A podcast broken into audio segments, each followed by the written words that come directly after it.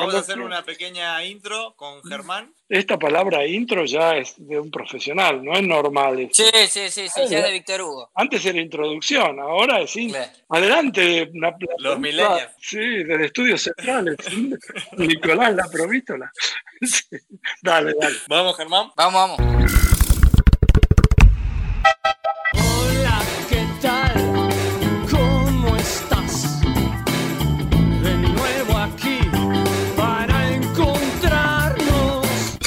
Bueno, bueno, hola Germán, ¿cómo estás? Hola Nico, todo bien por acá. Este, un día más de vida, un día menos de cuarentena. Eh, recién termino de lavar una vajilla que podría haber sido la del Hotel Hilton. Y bueno, muy, muy nervioso de la mañana porque el invitado de hoy es demasiado, demasiado top para nosotros. Bueno, estamos, esto es un poco una, experimentando, ¿no? Ya estamos yendo eh, a otros lugares. Sí, eh, sí. Lugares que impensados para nosotros, pero la verdad que es un invitado espectacular. Es alguien que nos va a contar muchas historias, muchas cosas, nos va a dejar enseñanzas también. Y, bueno, ya sin mucho eh, preámbulo, como me decís vos, sin mucha historia. Nada, bienvenido Adrián Paenza, eh, está con nosotros. ¿Cómo estás, Adrián? Estoy muy bien. ¿Y ahora cómo hago para cumplir con lo que ustedes tienen la expectativa? Este... Y simplemente hablando, Adrián. Sí, Adrián. Tenemos que completar eh, más o menos unos 40 minutos de, programa, pero nada, creo que tenemos muchas cosas para, para preguntarte, para que nos cuentes. Así que. Mm, Acá estoy. Nada, Sí, muchas vueltas. ¿Yo también puedo preguntar cada tanto? Sí, obviamente. No, esto es una charla. Ah, bueno. Es una charla como que, por suerte, nos conocemos entre los tres, entonces va a ser mucho más ameno, mucho más eh, llevadero. Pero bueno, ya yendo directamente al, a lo que está pasando hoy en día, ¿no? Eh, esta pandemia, ¿cómo te está tratando el, el, coronavirus? Bueno, me parece que nos trata a todos. Eh, se ha producido un golpe muy brusco en la vida de todos, ¿no? Porque eh, como no hay experiencia, no hay cómo tener una referencia y decir, bueno, esto es como lo que me pasó o como nos pasó, nunca vi, yo, ningún, si no lo viví yo, seguro que ustedes no, porque yo estoy a punto de cumplir 71 años, si yo no lo viví, seguro que ustedes tampoco. Entonces, esto de estar eh, recluido y separado de todas las actividades que eran las, entre comillas, normales, vamos a tener que redefinir lo que significa normal. Aparte esto generó también mucho miedo. Eh, yo siento como que estamos todos viviendo en una olla a presión y no está muy claro todavía cuándo vamos a salir de esa olla y, y por supuesto hay personas muy privilegiadas como yo que podemos vivir adentro, recluidos en una cuarentena, pero con todas las ventajas de tener, eh, qué sé yo, virtualmente todas las necesidades mínimas cubiertas. Pero yo no puedo menos que imaginar lo que significa para las personas que no tienen esto y cooperar dentro de lo que pueda, haciendo las cosas para que mis, conciudadanos y las personas que están viviendo en otras condiciones tengan las mismas posibilidades que yo. Por de pronto poder comer, que esto es una de las cosas más, más serias, ¿no? O sea, eso esencialmente es, y yo también podría plantearles a ustedes para pensar eh, que cuántas veces habrá pasado antes de diciembre, antes de que apareciera esta, que apareciera esto, cuántas personas en la historia se morían porque no tenían acceso a la salud, a los medicamentos, a la comida, a una cloaca, a la olla, a una, a la, no sé, la energía eléctrica, al agua corriente. Lo que pasa es que ese grupo de personas está un poco más alejado de nosotros. Entonces no lo vemos y en cambio el virus nos atravesó a todos por el medio. ¿no? Sí, el virus no, no elige a quién, no discrimina ni, ni nada. ¿Vos hoy estás en, en Buenos Aires? ¿no? Mm, no, yo estoy en Chicago ahora. Ah, estás en Chicago, bien. Sí, yo vivo acá, Nico, hace 18, 18 años, así que acá estoy. Bueno, la situación en Estados Unidos también está, muy grave, bastante delicada, ¿no? Muy delicada, sí. Esto marca también las diferencias, digamos, a nivel gubernamental. O sea, mostrar cómo, por ejemplo, la Argentina tomó determinaciones, digamos, en forma proactiva antes que sucedieran. O sea, el presidente de Argentina, Alberto Fernández, hizo algo que no estaba, no era que había una situación acuciante en ese momento que forzaba a la Argentina a hacer algo. Este, y lo hizo, eh, digamos, con mucha antelación y hoy la Argentina está mirada en distintos lugares como un modelo, entre comillas, para darse cuenta de lo que hubiera pasado, por ejemplo, en Estados Unidos, en donde el gobierno federal no tomó ninguna determinación que involucre a todos los estados, a todas las provincias, y naturalmente entonces hay, cada uno hace lo que quiere. Y eh, entonces todavía hay estados acá que no han decidido hacer la cuarentena, y eso se nota. ¿Y cómo, cómo evalúas, Adri, el tema de, de, la evolución de la, de la pandemia este, en el tiempo? Este, ¿cómo, cómo, ¿Cuál es tu análisis de la situación general? Personal, es un análisis personal. Bueno, ¿sabes qué me pasa, Germán? Es que todas las conclusiones que yo te pueda dar ahora, no importa cuáles, este, son todas tan dinámicas, es todo tan fluido, que lo que yo pienso ahora no lo pensaba hace un mes. O sea, puedo decir, mira, la primera pregunta que yo me haría es, por ejemplo, yo estoy acá, pero toda mi familia vive en la Argentina. ¿Voy a volver a ir en un avión? Es decir, seguramente uno podría decir sí, pero ¿cuándo? Porque yo tendría que tener por mis características, por mi edad y por las condiciones de salud preexistentes, como le debe pasar a mucha gente y a algunos que están escuchando esto, deben pensar, yo tengo que tener cuidado porque tengo problemas respiratorios o problemas cardíacos, etcétera, que hace que frente a cualquier situación acá una persona joven, no quiere decir que los jóvenes estén exentos de que les pase algo, pero evidentemente no es lo mismo correr a los 20 años a los 30 que correr a los 70. Entonces, yo qué sé, pero dejemos de lado ir en avión, voy a ir a la cancha, voy a ir a ver, ahora que está tan de, tan de moda en este momento, yo tengo entradas para ver a Chicago desde la época antes de que, que jugara Jordan. Imagínense el tiempo que desde el otro estadio. Yo no sé si hoy, aunque abrieran y que se jugara, yo no iría a la cancha. No sé si iría a un restaurante, para ponerlo en otros términos. Entonces, porque tengo miedo. Eh, y, y, el miedo está en que, ¿cómo sé que una persona, aún con la mejor intención, suponete que una persona cualquiera es asintomática, a lo mejor yo que estuve en Nueva York, estaba contando a Nico hace un ratito, estuve los primeros 10 días de marzo en Nueva York. Yo voy un mes sí y un mes no, aproximadamente 15 días. Pero olvidémonos de las charlas, las clases, de las visitas a los anfiteatros, bibliotecas, librerías. No piensen que estuve todos los días yendo al subte, ida y vuelta todos los días a las horas pico, a la mañana y a última hora de la tarde, cambiando de estación, viajando como viaja. Yo no tengo ningún problema en viajar en subte, creo que es la mejor manera de viajar en las ciudades grandes. Ahora me imagino a mi vida haciendo lo que estuve haciendo y digo, qué locura. ¿Y cómo sé que a lo mejor yo no me contagié, por ejemplo, y que lo pasé en forma asintomática y ahora tengo en alguna parte, yo no sé si inmunidad, porque todavía no está claro científicamente que haya inmunidad. Yo conozco casos, ejemplos de personas que tuvieron el virus, estuvieron en cuarentena 15 días en un, en un lugar aislado, después estuvieron en un departamento otros 15 días y ahora les hacen un test ellos saben que fueron positivos porque se los hicieron varias veces, no falsos positivos, y ahora no tienen, no tienen los anticuerpos. Entonces, mirá qué poco sabemos de la enfermedad, ¿no? Del virus, por ponerlo así. Es, incertidumbre absoluta. Bueno, si volvés a salir, te vuelve a atacar. Podría ser, y a lo mejor habría que estudiar. Por ejemplo, esta es una de las ventajas que tiene la Argentina, y esto es una cosa interesante para pensar, y yo la, hablé con el presidente argentino. Ustedes fíjense lo siguiente, la Argentina tiene la, ciencia, los científicos, eh, con la calidad suficiente y el desarrollo suficiente como para poder descubrir cuáles son las diferentes cepas del virus. Ustedes vieron lo que pasa con la gripe, que te dice, bueno, hay que darse la vacuna contra la gripe, pero va cambiando la cepa. O sea, a lo mejor la vacuna que sirve en Argentina no sirve en Madrid, donde está Nico. ¿Vos dónde estás, Germán, en este momento? ¿En qué lugar? En Buenos Aires, en, Buenos Aires. Bueno, a lo mejor no es la que están dando en este momento en las farmacias en Chicago. O sea, cada uno tiene que adaptarse. Bueno, la Argentina tiene la posibilidad de saber cuáles son las cepas que han llegado a la Argentina. Y han llegado la que vino de Asia, la que había en China, la que estaba en Italia y en España, y también la que hay en Estados Unidos y va mutando, va cambiando. Entonces, tenemos la alternativa de tener los test, tenemos la capacidad de hacer los respiradores. O sea, la Argentina en ese sentido tiene unas posibilidades que otros países latinoamericanos no tienen.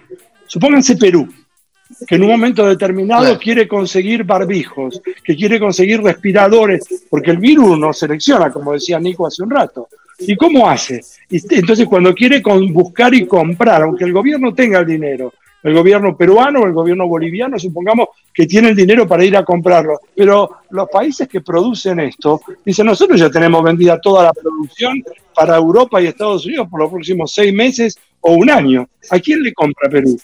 ¿A quién se entiende lo que digo, ¿no? O sea, miren lo que significa la ciencia en términos de la independencia que le genera a un país. Eh, Estoy hablando mucho, con respecto, no, no, está bien. Eh, con respecto a, la ciencia, y que decías que lo de Argentina, eh, yo escuchaba eh, una nota que vos estabas haciendo para, Argentina justamente hace un mes más o menos, que creo que en el mundo había alrededor de 300.000 infectados, y que vos ya pronosticabas arriba de 3 millones o 5 millones, que es lo que tenemos hoy un mes después. ¿no? Ahora, eh, ¿cómo podés vos ver o cómo podemos saber eh, cómo se puede recuperar eh, la gente o cómo se puede entrar en la curva descendente, ¿no? que tanto se habla, o cómo lo, lo ves vos? ¿no? es la última pregunta que quiero hacer del corona, pero quería sacarme la duda. Es que yo te diría, Nico, que depende de cada país, depende de qué condiciones. No es lo mismo Brasil que la Argentina, no es lo mismo Suecia que Portugal, por ejemplo pero me gustaría también incorporar algo que, de lo cual escucho menos y que me produce por lo menos una mínima ansiedad, y es que es posible que ahora la curva, ya que estamos todos hablando, la curva se aplane, baje, etcétera, pero la curva me parece que salvo que aparezca o un tratamiento, la vacuna por ahora no va a aparecer, pero no es que no va a aparecer porque los científicos no lleguen a descubrirla. El problema es que hacen falta una cantidad de etapas que uno no puede quemar. Vos tenés que probarla usando en algún momento humanos y hay que darle a un montón de gente placebo, o sea, darle una cosa que no... Hay que averiguar que la vacuna no produzca una, un, daño que nosotros no vemos, o sea, estamos curando por un lado y estamos...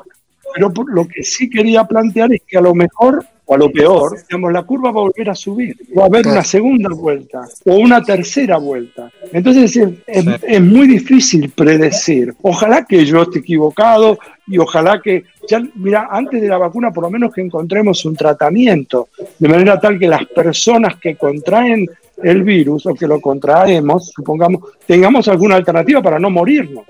Porque esas o, o, no entrar en una situación porque la gente que termina intubada o entubada en Estados Unidos los números son escalofriantes. Las personas que terminan en un respirador entubadas, el 80% se muere. O sea, es, tremendo. eso. Adri, y te llevo un segundo al tema eh, Chicago que mencionaste, que además es tu residencia. Este, nos contó un amigo en común que mm, incluso vos tenías abono durante muchos de los años de, la dinastía de, Bulls, este, ganando anillos, que incluso viste alguna de las finales. Y bueno, y acá hay un boom muy grande, no sé si estarás al tanto, supongo que sí, con el documental que está saliendo. Eh, y como que se volvió a vivir una fiebre muy, muy fuerte por, por todo lo que es la Jordanmanía y todo lo que rodeaba a ese equipo. Este, contame vos de tu impresión desde haber estado muy cerca, cómo, cómo se vivió y cómo la ciudad vivió luego el post. Eso también me interesa mucho, cómo fue el, se, retiró Jordan de Chicago y cómo siguió viviendo Chicago sin Jordan. Bueno, la primera cosa es que yo tengo entradas, eh, ¿cómo se dice cuando uno tiene abonos? Digamos, tengo, tengo los dos abonos desde antes que jugara Jordan. Yo compré mis abonos en el año 81 y Jordan empezó a jugar en el año 84. A tal punto que donde está hoy la playa de la estación, Nico, ¿vos jugaste acá en Chicago en el United Center? ¿Viniste? La vez que, que nos sentamos a hablar y todo fue cuando me tocó. Ah, claro, si viniste con mano en aquel momento, ahora me acuerdo. Sí, sí, almorzamos y cenamos con mano. Sí, ahora me acuerdo. Bueno, el lugar donde está la playa de estacionamiento, antes estaba el, el verdadero, el verdadero, el estadio original de Chicago. Después de Jordan, después de los primeros tres años, se construyó enfrente lo que es ahora el United Center y lo que era el estadio que se llamaba la Casa Loca de la calle Madison The Madhouse of Madison Avenue, porque el estadio está uno y otro, están eh, el anterior y el actual, están a un lado y el otro de la calle Madison, que es una calle muy importante dentro de Chicago, que vendría a ser un equivalente, por poner como si fuera la quinta avenida en Nueva York. Bueno, entonces sí, claro que vi la época este, ustedes deben haber visto el otro día en la primera parte, en el primer episodio, creo que es cuando Jordan cuenta que en un partido de pretemporada, antes de jugar el primer partido oficial, estaban en Peoria. Peoria es la tercera ciudad en importancia de, Illinois y que él no podía encontrar a sus compañeros hasta que los encontró a todos adentro de una habitación. Sí. Bueno, sí, así que yo conozco bien esa ciudad, es una ciudad donde hay un casino este, y tengo muchos amigos y hay una universidad muy importante que se llama la Universidad de Bradley, donde he ido muchas veces. Así que viví la época de Jordan con un privilegio grande, ¿no? No me acuerdo quién me decía el otro día de haber sido contemporáneos, ustedes y yo también, a tres grandes como Jordan, Maradona y Messi, ¿no? Es raro. Totalmente. Digamos, haber sido contemporáneos de, de estas tres, qué sé yo, que sobresalen porque a Pelé lo vi, pero lo vi cuando era muy niño. Y viejo cuando me llevó a la cancha por primera vez a ver a Pelé, yo creí, yo, fue el año 62, yo tenía 12 años. yo no entendía bien, pero era como ver un... Se, se le rompieron los pantaloncitos en un momento a Pelé en la cancha de Boca y se tuvo que sentar en el pasto y lo rodearon los jugadores. Y yo decía, se está cambiando los pantalones, como ¿Te imaginas como si se cambiando pantalones? ¿Cómo un dios se cambia pantalones? ¿Cómo se le rompen pantalones a los dioses? Bueno, pero ese, es el recurso, ¿me entendés? O sea, mirá qué locura. En, mi, en la fantasía infantil, ver, vinieron Pelé y Coutinho a la Argentina con el Santos. Bueno, haber visto a Jordan, haber visto a Maradona, haber visto a Messi, haberlo visto a Manu, porque nosotros perdemos noción porque es argentino. Pero escúchenme, no hace falta que les diga, pero Manu entra dentro de la categoría para nosotros de un jugador que es, digamos, de un atleta que ha superado todo lo imaginable.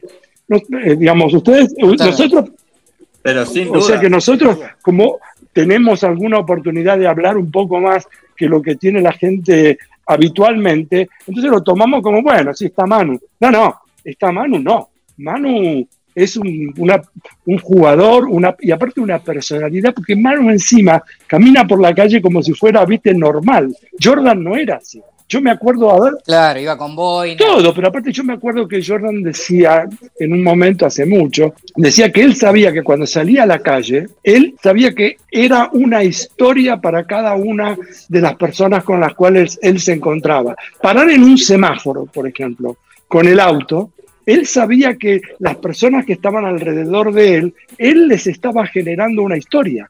O sea, a partir de ese momento, cada uno de los que había parado junto con él llegaba a la casa y esta vez con quién me paré en el semáforo con Jonathan y, y, claro, lo mismo que con Maradona. Este, o sea. ¿Y, cómo vivió la ciudad el, justamente que un tipo tan influyente y poderoso en un momento dejara de jugar ¿Cómo siguió adelante la franquicia? Bueno, obviamente mal, ¿no? Pero ¿cómo, ¿cómo se vivía la atmósfera de la ciudad en ese momento? Y fue una gran... Hay una palabra en inglés que se llama deflation. Es como si se hubiera desinflado. Como que, viste, como si hubiera, imagínenselo como una burbuja y como que alguien viene y pincha la burbuja y se escapa todo. O sea, ya después como que yo me interesaba más. Y pongámoslo así, después de haber visto, imagínense, seis campeonatos en ocho años, con todo lo que eran, ¿se acuerdan de los Beatles, por ejemplo? Este, Chicago yendo a cualquier parte, moviéndose hacia cualquier lugar, eh, era todo un, un, acontecimiento, eran 15 tipos, pero pongamos que los 15, los jugadores, más el cuerpo técnico, pero era como si se moviera una nube, ¿no? O sea, algo maravilloso, algo que estaba, algo épico. Y era, miren, me dan ganas de contarles una, breve anécdota. En algún momento nosotros estábamos haciendo un programa en la Argentina que se llamaba Día D. ¿Se acuerdan de ese programa en el bueno, Con la, nata. Bueno, estábamos todos, estábamos en el estudio, La Nata, Berbitsky, Tenenbaum, Slotoviaza, eh, Claudio Martínez, Martín Caparrós, Reinaldo Siete Case. Eh, bueno, no sé, me, estoy olvidando seguramente de alguno y si alguno escucha, perdón. Y en un momento determinado, eh, Berbitsky estaba haciendo una nota junto con la nata con Marta Maffei, que era en ese momento la secretaria general del gremio de los, de los docentes, de CETERA. Y yo estaba parado al lado de Claudio Martínez y le digo, Claudio, esta es una época maravillosa, maravillosa para todos nosotros. Yo no quiero esperar que se termine para decir, ¿te acordás que bárbaro? Lo que estoy haciendo ahora, de contarles esto que, que bárbaro que fue en aquella época, yo quiero vivirlo en el momento que sucede, cuando estamos en gerundio, ¿viste? Haciéndolo mientras lo estamos viviendo. Es muy difícil eso. Ustedes se dan cuenta. Totalmente. Les voy a agregar una anécdota más y esta que tiene que ver con Jordan y con el básquetbol y con una estatua. Un día vino a jugar Luispa con Houston acá. Y cada vez que en, la, NBA, en general la temporada, en algunos lugares nunca es invierno crudo, pero acá en Chicago, imagínense, vos te acordás, Nico, ¿no? Porque me parece que el día que vos viniste estaba fresco, como para ponerse un culo no, ah, eh, sí, mucho viento, mucho frío. Eh, yo me acuerdo que los dejé a mano y a vos eh, tomar un café a la tarde y yo me fui justamente por la calle Madison a, pasear.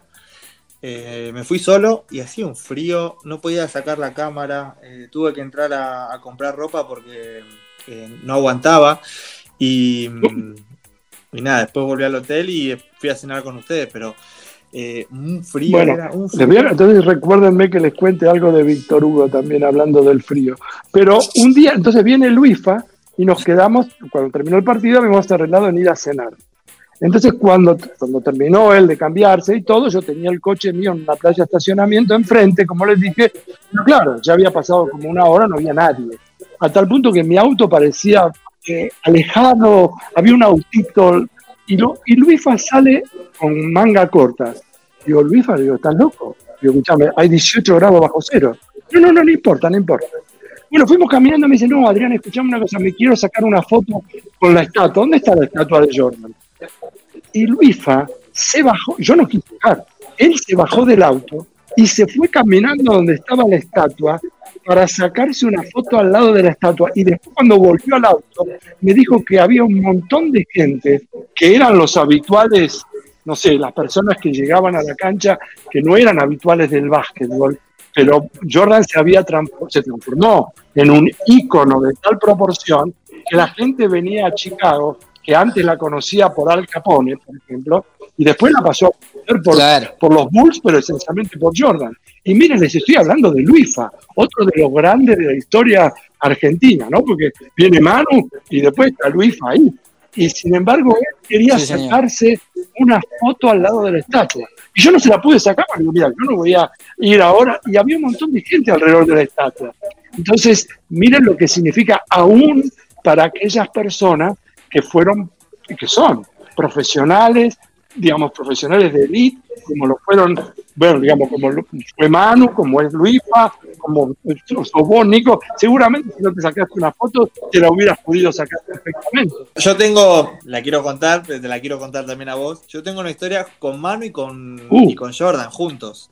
Estábamos en, en, Charlotte, estábamos para jugar un partido, habíamos hecho la entrada en calor, eh, estábamos en el, pasillo, yendo a, entrando a la cancha, eh, faltaban 20 minutos para jugar, y mientras íbamos corriendo para el pasillo, eh, entra por una puerta Jordan, con no sé quién más, y se para a saludar a la Marcus Albridge, a Kawhi Leonard.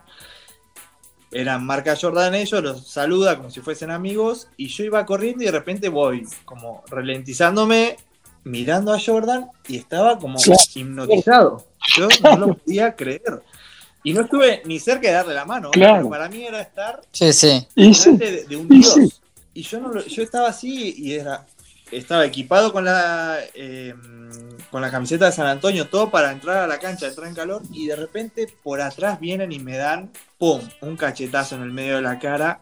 Y Manu pasa corriendo y me dice, dale boludo, que tenemos que ir a jugar. Y salimos corriendo y tenemos que ir a jugar. Qué eh, te cuento y me, se me pone la piel de gallina porque la verdad que fue, fue un momento que, no me lo olvidé nunca eh, de, mi etapa en la NBA. Y, y, bueno, también te cuento la historia y te quiero preguntar, ahora que paraste un poco. Nico, eso, eso, eso no es original tuyo. Se te nota, ¿viste? Se te nota. Hay alguien que te escribió, pero está muy bien. Yo ahora voy a contestar a esa persona que te dijo eso. Ahora yo le dije, cuando me pregunte, Nico, cuando me, yo le voy a contestar con monosílabos. Le voy a decir sí, no. De ninguna manera. yo, te quería preguntar, con esta persona, eh, qué relación tenés con él y, cómo, qué sensación tuviste cuando fue eh, la despedida, ¿no? Ese día tan emotivo que tuviste la suerte de, conducir. Contanos un poco de, de, la noche de Manu. Sí. es muy difícil para mí porque yo siento un. Se me confunde todo, ¿me entendés? O sea, me es muy difícil separar el, afecto con, digamos, porque yo tampoco se ve, es como, no, no es solamente la admiración, porque ni siquiera es como jugador ya, ¿me entienden? O sea, yo la valoración que tengo por él eh, me hace sentir incómodo hasta decirlo porque me parece que distorsiona el afecto y yo para que quede claro eh, voy a terminar exagerando. Pero justamente lo que más valoro es la, la capacidad, la curiosidad. O sea, yo, miren, yo tengo mucha suerte de conocer mucha gente, este, como deben conocer ustedes, muy valiosa, este, con la no, no, más que vos es imposible, Adrián. No, no, no, pero yo, este, y esencialmente, eh, a mí me pasa que a Manu le importa todo. Yo no hay nunca algo que le diga que no le interese. Nunca. No, no, no, no me acuerdo de que yo le hubiera propuesto en algún momento un tema y que me dijera, no, mira, la verdad que eso no. Creo que no, tendría, debe haber habido alguna vez, pero no me acuerdo, no recuerdo. Miren, que elijan el tema que quieran. Yo soy un tipo curioso, este, y, pero no eh, conozco, ya les digo, mucha gente muy valiosa en cuanto a sus intereses y todo. Yo creo que con él de básquetbol no debemos haber hablado, sí, no puedo decir que no hemos hablado nunca, porque sí, pero debe haber ocupado en nuestras conversaciones un 1%, por decirlo de alguna manera. Entonces, no, ¿qué, puedo decir? Que es un, tipo que valoro porque me hace, y aparte les doy muchas veces los problemas, no entiendo lo que significa esto. Yo cada vez que escribo un libro, antes de mandarlo a publicar, lo someto a que haya mucha gente que lo lea antes, porque no es una novela eh, digamos, yo no estoy escribiendo un libro de ficción, sino que estoy escribiendo problemas y necesito que los problemas sean verificados, discutidos, pensados, analizados, atacados, que es lo que se hace en la ciencia también. Vos proponés algo, lo pones arriba de la mesa y no es una cuestión personal. Vos lo ponés para que otros tipos justamente lo ataquen para, y vos tenés argumentos para ver si lo podés defender. Y entonces, dárselo a un matemático, a matemática, a unas amigas matemáticas que yo tengo y amigos, es natural. Pero dárselo a Manu, yo puedo, podría dar ejemplos de veces en los cuales yo le he propuesto problemas y él me propuso, es como si hubiera doblado la apuesta, me dice, ¿qué pasa si? Y yo los escribí, porque me parece que vale la pena. A mí me ayuda, porque eso quiere decir que yo no, estoy, yo no escribo únicamente para un matemático, para un matemático todo lo que yo escribo lo sabe. Mm. Este, en cambio, para una persona como él, como cualquiera, digamos, y eso, no sé, espero haberles contestado la pregunta, sin correrme, sin correrme de lo que no debería bueno, creo que ahí está, ahí está bien. Adrián, y antes de Manu, eh, vos tenías vínculo con Chapu, ¿no? Porque él cuenta siempre que el, que inició la relación tuya con el resto de la generación dorada, el, disparador, Bueno, me gustaría que no lo pongas en términos este... pasados, el que tenía, la sigo teniendo con el Chapu. no, pero me refería a que lo inició él. Este, el Chapu es como, bueno, me dan ganas de decir como un hijo, un hijo, qué sé yo, al Chapu lo quiero, digamos, entrañablemente. Y estabas en la cancha el día de que, el, que recibe la ovación histórica. Por eso escribí lo que escribí. Si yo no recuerdo, y esto me parece que vale la pena que aquellos que están escuchando y no lo saben, sepan esto que pasó en Chicago. habiendo jugado Jordan durante la cantidad de años que jugó, nunca, nunca miren que yo lo he visto mucho, nunca la gente gritó el nombre de él. Como se hace en la Argentina, pues si dijeran Maradona o Alonso, no existe eso. El único jugador en la historia, se lo digo, y a mí se me ponen los pelos de punta, que fue no Sioni, no, yo les aseguro que estaba en la cancha y no es que me se me humedecieron los ojos, me corrían las lágrimas por el cuello, ¿entienden? yo no conocí nunca un jugador, miren, el, el Chapu seguramente jugadores con la defensa individual que tiene el Chapo debe haber muchos, muchísimos. En Estados Unidos, una barbaridad. Ahora, el corazón de él, no. Y para mí, inigualable.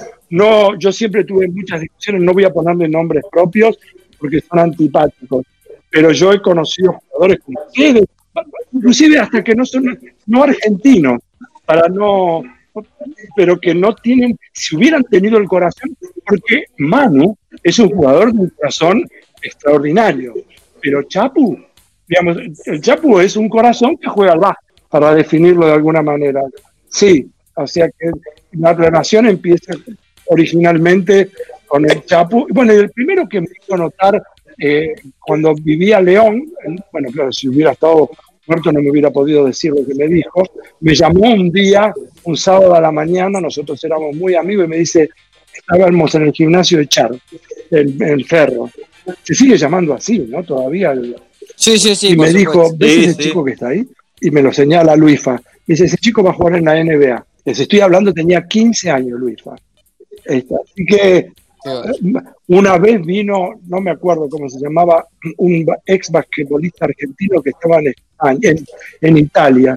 Me dan ganas de decir de Simone, pero me voy a equivocar. ¿Ser caña de Simone? Puede ser que. Bueno, no, recuerdo el nombre. Y le había pedido a León, él este, estaba en Italia y no sé si era scout o lo que fue desde, Italia, y le decía, León, nosotros te queremos contratar tus ojos para que vos seas los ojos nuestros acá. Y León me dijo, yo no puedo. Dice, no, no, no, pero yo no te pido que vos dejes Ferro. No, no, es que yo, a mí Ferro me tiene contratado y en particular tiene contratado mis ojos también. Yo si veo a alguien, se lo voy a recomendar a Ferro. No se lo voy a recomendar a alguien en Italia. O sea que no me olvidé nunca de lo que... Y así fue como con el Chapu hizo lo mismo. Lo fue a buscar usted. Esa anécdota, obviamente, Sí, sí, sí. Sí, sí, sí. Bueno, todos esos, lo de, lo de esa generación estaban... Predestinados. Eh, bueno, tocados, sí, estaban predestinados. Estaban todos tenían muchas cualidades. Y, y pusieron a, pensar además alguna eh, vez que todos ellos nacieron con alturas diferentes. Sí, bueno, pero para las posiciones también estaban las alturas, porque vos tenés a Fabricio, por ejemplo, o el Colorado o el COVID, qué sé yo, este, pero después tenés a Pepe y a Pablo, y tenés a Carlitos y a Manu, y al Chapo y a Luisa, y qué sé yo, todo vos lo podrías poner como si fueran los soldaditos, las como en lugar de muñecas chinas, ¿cómo se llama? Se llama muñeca china, bueno, pero ponerlos todos como formando una diagonal, ¿no? de, arriba a abajo. No sé si me supe explicar bien. Como una, como una fila del, colegio. Como una, del colegio, En donde tuvimos los pivots, tuvimos los bases, tuvimos todo como para que. Porque podríamos haber tenido todos como Pepe o todos como Fabricio, por poner un ejemplo. Este, los tuvimos todos bien bien ordenaditos para que no nos faltara nada. Sí, y cómo se fueron, bueno, entendiendo entre ellos, ¿no? Porque ya desde juveniles que fueron jugando juntos y los primeros fueron que fueron tocando la, selección mayor y después se fueron sumando otros y llegaron en el momento justo y se plantaron ante el mundo. La verdad, Adrián, eh, hablamos bueno, bastante de la NBA, de, de, lo que fue la época de Jordan, de, de, todo lo que vos viviste en Chicago. Ahora, también gracias a vos, la NBA llega un poco a Argentina, ¿no?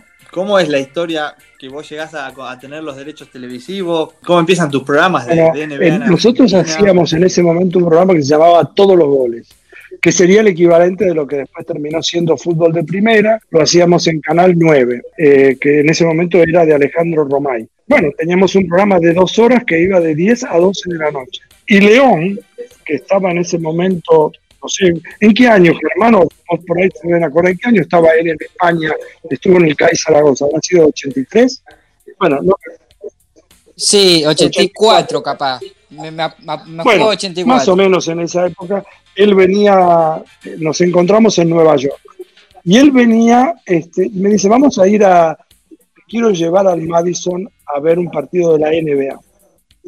Y yo me acuerdo, no me acuerdo contra quién jugaron ni nada, pero lo que sí me acuerdo que lo que me llamó la atención, porque yo originalmente había dicho toda mi vida me había dedicado al fútbol, lo que a mí me llamaba la atención era que la gente gritaba, gritaba en la cancha como hoy. Y ustedes lo deben saber perfectamente, defense, defense, o sea, estaba estimulando a sus jugadores a que defendieran. Eso en el fútbol no existe. O sea, la gente no- ni valora la defensa. Bueno, no sé hoy, en aquel momento seguro que no, y había una pelea entre los periodistas, etcétera. Porque, bueno, este, y yo me quedé fascinado con todo lo que, bueno, como le pasa a cualquier persona que ve, por, porque una cosa es ver por televisión y otra cosa es sumergirse una primera vez en todo lo que es un show NBA y encima Nueva York. Entonces yo le digo, León, escúchame, nosotros tenemos que llevar esto a la Argentina.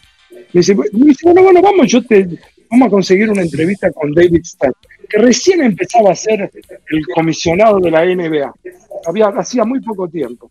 Y fue, tanto era así que por eso conseguimos una entrevista, que la NBA no era ni de lejos lo que es hoy, qué sé yo. Claro, entonces fuimos, y es nos recibió a León y a mí, y este, nosotros le dijimos, bueno, que nosotros queríamos ver la oportunidad, a ver si podíamos, eh, cómo había que hacer para llevar los derechos a la Argentina. Y David Stern me mira y me dice, yo se los vendo a usted.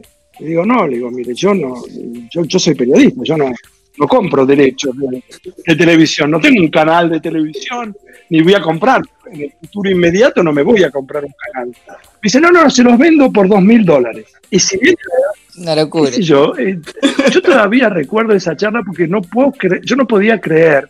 Le tuve que decir que sí, porque cómo, aunque los hubiera, aunque no sirviera para nada, ¿cómo me iba a negar a comprar los derechos aunque los tuviera que poner en la mesita de luz? Digo, mirá, cuando lleguemos a la Argentina, sí, sí. vos ayudame, él lo conocía, yo también, a Gustavo González y a Osvaldo Gago, que eran los dos productores de todos los goles, pero Gustavo González estaba muy ligado con el básquetbol. Digo, mirá, y, y con la presencia de León y todo, digo, hagamos una cosa, háblenle a Romay. Y Romay me llamó y me dijo, bueno, te vamos a dar, increíble. En aquel momento la televisión terminaba a las 12 de la noche. No había más. A las 12 de la noche se ponía la señal y se- no había más televisión. Me dice, bueno, bueno, nene, me dijo, te vamos a dar el horario de las 12 de la noche, de 12 de la noche a 1 de la mañana. Y viste, a mí, ¿qué me interesaba? Que fuera de las 12 a la 1, yo lo que quería era poder mostrarlo. Entonces la me mandaba Totalmente. Un, video que era un Numatic, ustedes no deben saber lo que es, ¿sabes? era un video, digamos, en un sistema profesional, pero era un, video cassette, digamos, un poco más profesional que los VHS, y la mandaba una vez por semana, llegaba a la aduana y lo íbamos a buscar, traí- lo traíamos al canal y con un muchacho que se llamaba, se llama Rubén Alti, que era un editor, editábamos el programa porque yo tenía que condensar el partido, porque este, si to- el total era una hora, poníamos 25 minutos de partido, media hora de partido y media hora de las 10 mejores jugadas, un- bueno, todo lo que era un programa. Y así, y así Bien. empezó todo. Y después la gente se quedó, escúchame, y eso debe haber motivado a muchos de los chicos que miraron ese programa que se llamaba Lo mejor de la NBA y lo Titi Fernández Sí, era sí. el productor. Mira, les voy a contar una anécdota y después me imagino que van a tener que terminar en algún momento esto. No, seguimos, seguimos hasta mañana. Sí. Estamos fascinados, Adrián. Titi, fascinados. eh, que en ese momento, aparte de ser periodista como yo, él tenía una fábrica de cuadros. O sea, él lo que hacía era enmarcar cuadros. Y traía láminas de distintas partes del mundo y las, vieron las láminas, que, los cuadros que hay en los hoteles, en los restaurantes, son originales de nada. Bueno, o los que uno pone en una casa, en cualquier lugar. Entonces, eh, el yo me había comprado en Estados Unidos, me había comprado en Nueva York un montón de banderines, cuadritos, cosas, para la escenografía, porque no era escenografía de. Entonces, el, primer día Titi me ayudó y él fue el que clavó todo. este, y la dejamos, la escenografía, para la semana siguiente cuando íbamos a grabar. Cuando volvimos no había nada. No había nada, estaban, eh, estaban los cartones, eh, digamos, el decorado estaba vacío. Se habían llevado a Jordan, se habían llevado todo, no quedó nada, ni un, ni un banderín, no quedó nada. No, y se lo llevaron todo porque no había de eso. En cuanto después lo empezaron a ver, y yo me acuerdo que Titi salía, yo relataba el partido que ya se había jugado, yo lo había visto, lo había editado, de, poníamos del minuto 23, 34 segundos. Yo debo tener en alguna parte las anotaciones, porque tenía que ser muy preciso. Entonces yo por él estábamos grabando y me equivocaba el nombre de un jugador. Y decía, no, paremos, paremos, vamos para atrás. Y Titi me decía, Adrián, salía del control y me decía, no los conoce nadie estos jugadores. No te preocupes. Le digo, sí, pero el problema es que yo sí los conozco. No, Adrián, pero no, no paremos más. Digo, mira, yo no, si me equivoco sin darme cuenta, está bien, pero si me doy cuenta, no quiero. Yo quiero nombrar bien. Este, y así fue como, fue, un, fue una época maravillosa también para mí. Hubo muchas, yo tuve en ese sentido mucha suerte, pero ese programa que hacíamos con Titi y con Rubén Alti fue una, fue una maravilla, fue una cosa extraordinaria. Es, es, increíble la memoria que tenés y las anécdotas que tenés. Pero bueno, y toda la cantidad de vidas que viviste en una sola vida. Eh, una parte este, que quiero que me cuentes eh, es vos vivís un momento tremendo, también televisivamente tremendo, que es eh, cuando Maradona sale con el doping positivo en el 94. Esa entrevista la haces vos. Este, ¿Cómo fue todo el trasfondo? debe haber sido una sensación de, duelo, supongo. La primera cosa que, que, necesitaría decir es que yo a Diego lo conozco desde que tenía 15 años, 16 años, y pienso cuántas cosas pasaron, ¿no? Pero, o sea, la, relación mía con él es una construcción también. O sea, él, digamos, yo lo conozco de, un lugar diferente, no solamente como jugador. Eh, entonces, en un momento determinado, cuando Canal 13 y Canal 11 en ese momento se disputan a ver cuál de los, porque los, los partidos los iban a transmitir todos los canales, que los que tenían más dinero como para poder contratar a los jugadores en el 11 y el 13. Entonces el era ver quién iba a contratar a Diego. Entonces finalmente lo contrata Canal 13 y le dicen que él elija qué periodista quería que lo acompañara, porque aparte del Mundial había una gira previa que se hacía por, eh, me acuerdo que fuimos a Israel, estuvimos en Austria, no me acuerdo bien, bueno, estuvimos en diferentes lugares y el, y el representante en ese momento de Diego era Marco Franchi y estaba Fernando Signorini, que era el preparador físico específico de él. Había mucha gente que trabajaba y lo ayudaba a Diego. Entonces, cuando apareció la noticia de que había dado positivo el control, nosotros transmitíamos con Marcelo Araujo el relator y Macario era el comentarista y con estaba Titi también y estaba eh, se llama Alejandro Fabri eh, otro gran amigo. Y cuando apareció que, bueno, fuimos, me llevaría mucho tiempo porque tendría como para escribir un libro, pero en todo caso yo había arreglado con Marcos Franklin, quería hacerle una nota a Diego, porque estaba todo el país pendiente. Quisiera, me importa decir algo porque no me lo quiero olvidar. Ninguna cosa que yo diga mereció, ni yo nada que yo le hubiera preguntado mereció que él dijera me cortaron las piernas. O sea, no es que yo le hice la gran pregunta y él contestó de esa forma. Yo creo que aunque hubiera estado en silencio, hubiera dicho igual. Porque yo no, me quiero quedar con el crédito de una cosa, digamos, no, no. O sea, lo que dijo lo dijo por él.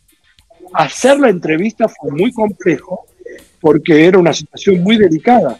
Yo había entrado, había logrado que Marcos me, llegar, me llevara hasta la pieza la habitación donde él estaba, este, pasando por todos los guardias. Imagínense esto, el hotel en Dallas, imagínense un gran cilindro, digamos, como si fuera.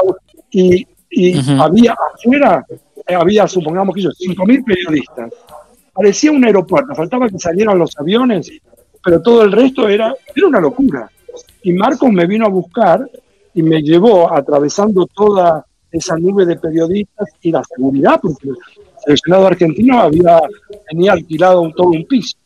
Y llegamos y cuando abrió la puerta estaba Diego la luz estaba, estaba todo en penumbra, Diego estaba sentado en una posición de Buda, o sea, se lo imaginan sentado en un sillón grande, este, con las piernas como, puestas como, como si fuera con las rodillas, bueno, se imaginan lo que es un Buda, no, no hace falta eso.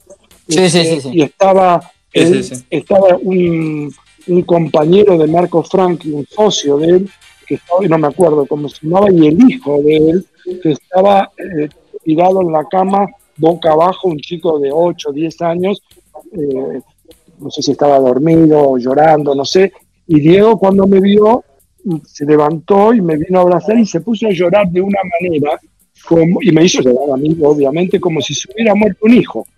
O sea, la sensación, y él me decía, yo no me dopé, yo no me drogué, yo, me dice, vos viste, yo había visto, era, yo todavía no sé bien lo que pasó, no puedo decir para un lado ni para el otro, mi palabra tiene que ser escuchada, porque por lo que dije antes, o sea que no me crean lo que les digo, porque, porque tengo, me tendría que declarar incompetente para opinar sobre esto por la relación que tengo con él. Pero nunca entendí bien, este, pero yo sí puedo garantizarle que a él yo lo vi entrenar, eh, como, como decía yo, ¿para qué necesitaba eso? Bueno, después finalmente en una habitación entró Grondona, en otra historia también, podría contar en otro momento, que me dijo, ¿qué estás haciendo vos acá? Este, y Diego le dijo, ¿a usted qué le importa qué es lo que está haciendo? Adrián es amigo mío y se queda acá. Usted ya me echó, yo no parte más del seleccionado. Yo le digo, no, yo, me voy a ir y, él, y, Marco me dijo, vos andá a mi habitación y esperando.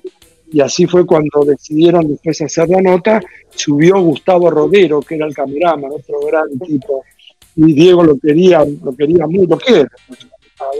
Este, preparamos todo y después vino Diego y e hicimos la nota. Ahora, fíjense lo que pasó. Hicimos la nota. Alejandro Fabri, este, Diego se quedó mirando el partido de Argentina con Rumania, creo que fue, no me acuerdo, el partido de Argentina-Bulgaria o Argentina-Rumania. Rumania, bueno, Argentina. Rumania, Rumania. Alejandro Fabri llevó, en una camioneta, llevó el cassette que se vio en la Argentina Después, el primer tiempo lo vimos con Diego en, la habitación de Marco Franchi y después cuando terminó el primer tiempo yo estaba Roberto Leto, Titi, que habían subido, también no me acuerdo quién más estaba. Y después se volvió a la habitación de él, Diego. Nosotros nos fuimos a la cancha a ver el segundo tiempo. Cuando terminó, nos volvimos al hotel. Y miren lo que pasó, que eso también es algo que no me olvidé nunca. En, en la camioneta en la que estábamos, estaban Fabri, Titín y estaba el hijo de Ávila, uno de los hijos, Juan Cruz. Este, y estábamos todos sentados en la camioneta sin salir. Y le digo, miren qué curioso, ¿no? Estamos todos, lo voy a decir como lo dije en ese momento, estamos todos hechos mierda. Y no va, les puedo asegurar que no va a pasar en la historia, a ninguno de nosotros nos va a pasar profesionalmente nada más trascendente que esto. Nunca en la historia vamos a hacer ninguna nota, ninguno, ni vos la vas a producir, ni yo la voy a hacer, ni vos la... Estaba Gustavo Rodero ni vos la vas a filmar, nada. Pero saben que está bien que estemos todos tan mal, porque quiere decir que todavía tenemos la tabla de valores bien puesta, donde no era más importante la nota que ver a un amigo y ver a una persona sufriendo como lo que habíamos entonces, eso no lo digo por mí, ah. lo digo por la sensación que había entre todos los argentinos.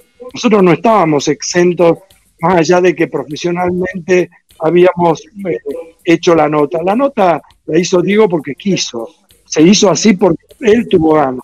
Si no, no hubiera habido nota, ni Rodero, ni Juan Cruz, ni Fabri, ni Titi, ni yo, ni nadie. Ninguno de nosotros se hizo porque él quiso que se hiciera. Si no, y la nota la hizo él yo le hubiera podido decir buenas tardes y él hubiera dicho lo que quería. Este, esa, fue, esa es la respuesta que te puedo dar, Germán.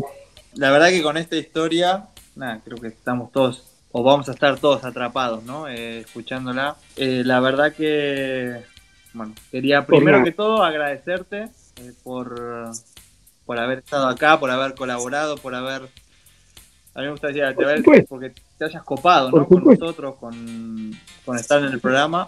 Y, obviamente para cerrar, eh, nosotros tenemos un poco una tradición, eh, pero te voy a dar eh, dos opciones. A la gente le puedes dejar, si querés, un tema musical o algo.